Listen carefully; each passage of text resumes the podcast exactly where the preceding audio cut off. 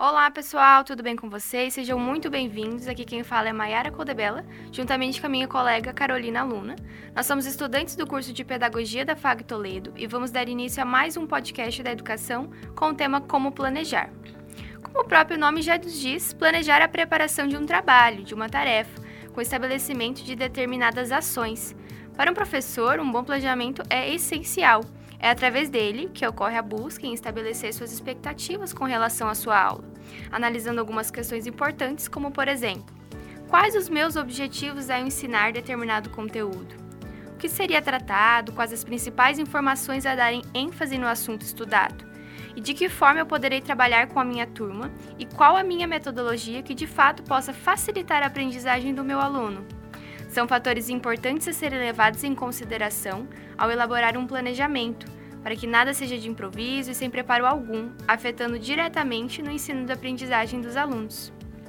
Para que todo esse processo seja concretizado, é necessário uma análise da turma, buscando conhecer melhor os alunos, suas características culturais, principais dificuldades, a realidade e as suas vivências, para que o planejamento agregue de fato na aprendizagem e corresponda às necessidades e os objetivos estabelecidos no nosso planejamento.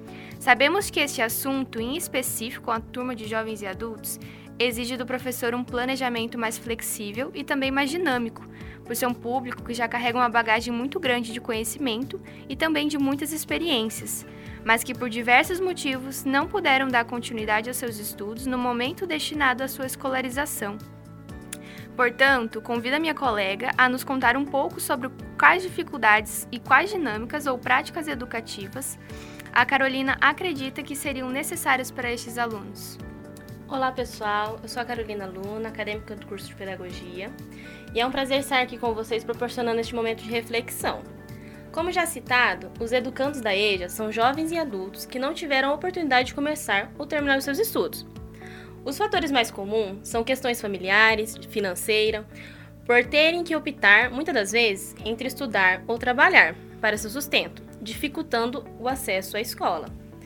O que de fato desperta os educandos a buscar modalidade da EJA é a busca de um emprego melhor, novas oportunidades de independência, sentir-se realmente parte da sociedade, ou, ou de fato é, escrever seu próprio nome, entender o que está escrito na prateleira dos supermercados, ou seja, basicamente, passam despercebidas no cotidiano, são ações comuns de um cidadão.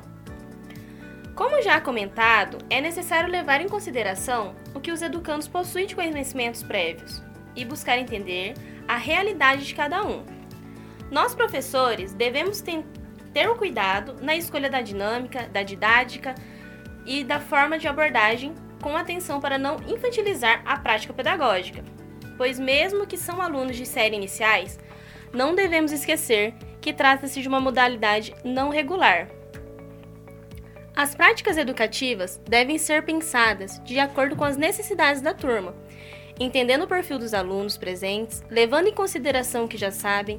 Com isso, as atividades devem ser repletas de sentido e significado.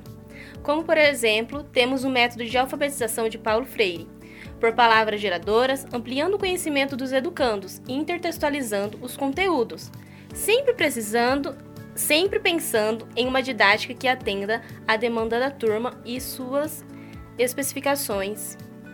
Pois é, Carol, o fato de que são pessoas com idade entre 15 a 60 anos, os níveis de dificuldade são alternativos.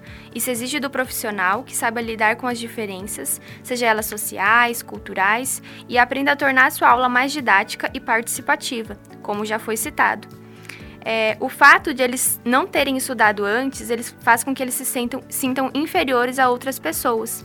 O papel do educador na EJA é principalmente o de ajudar o adulto a perceber mais sensivelmente o mundo que o cerca e ampliar o vocabulário, assim como obter uma visão crítica do mundo, de modo que consigam solucionar questões de seu cotidiano com mais propriedade. É perceptível a importância de um planejamento bem elaborado, visando atingir os objetivos e as metas propostas, seja dentro de uma sala de aula ou até mesmo no dia a dia.